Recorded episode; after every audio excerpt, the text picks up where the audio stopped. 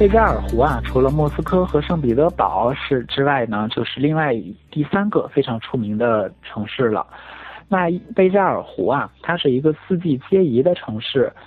包括夏天，我们可以看非常非常美丽的贝加尔湖；到秋天呢，一片金黄啊，我们可以到湖边呢去吹吹秋风，然后拍拍照片啊。到了冬天啊，大家就可以看到湖面上像这种蓝冰啊。世界上看蓝冰的地方呢，只有两个，一个是贝加尔湖，另外一个就是冰岛了。关于蓝冰呢，就是到我们冬天大概十二月份到一月、二月。呃，甚至是三月的这样的一个时间段，在湖面结冰的时候，我们都可以看到蓝冰。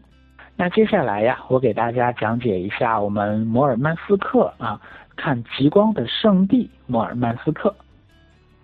首先呀，给大家简简单的解释一下什么叫做极光啊？极光呀，非常。简单的来理解呢，就是说从从太阳吹过来的一股带电粒子流和我们大气层发生摩擦产生的这样的一个物理的现象。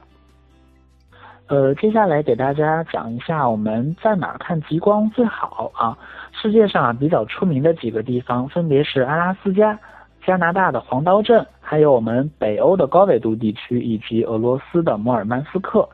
那在这当中呢，摩尔曼斯克它的纬度啊，纬度是最高的。我们看极光呀，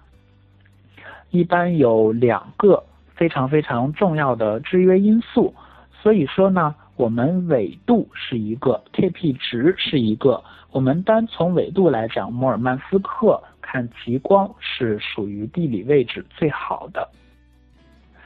接下来呢，我们看极光啊是有时间要求的。一般来说呀，我们看极光从九月份到来年的四月份都是有几率看到极光的。但是啊，极光爆发的最突出的一个时间是十月份到来年的三月份。啊，在这个时间呢，我们极光的概率是看到的最高的。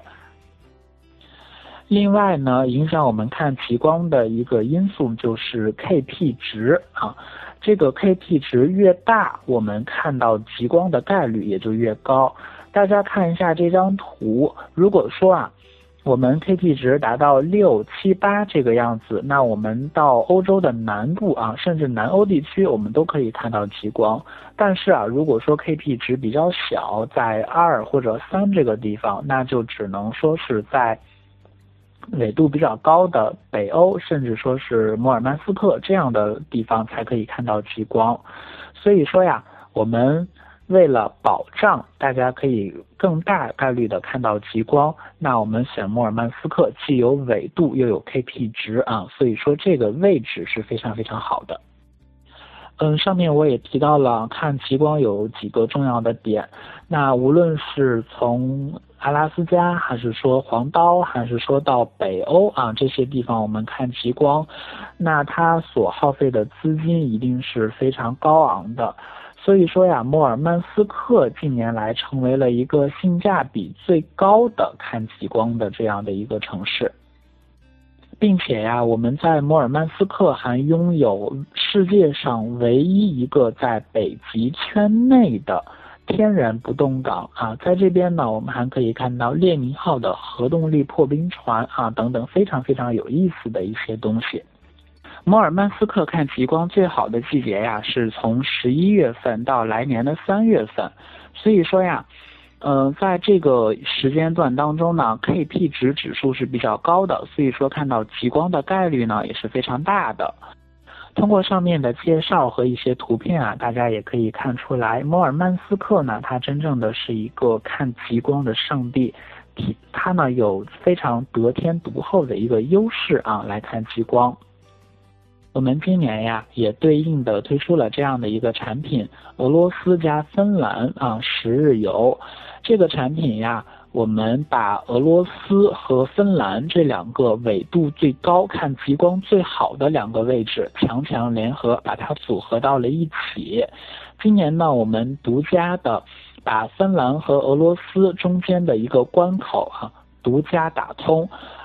形成了这样的一款产品。我们有同事啊开玩笑说，这款产品啊是在中国乃至世界上独一无二的。到目前为止啊，它确实是独一无二的一款产品。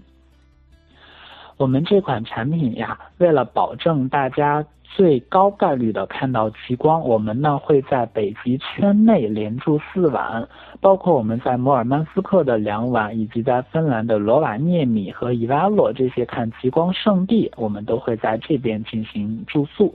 保证到大家最大概率的去看到极光。然后大家，如果说是有更多想了解到的，或者说是对我们产品比较感兴趣的话呢，大家可以积极的向我们群主海豚君去提问。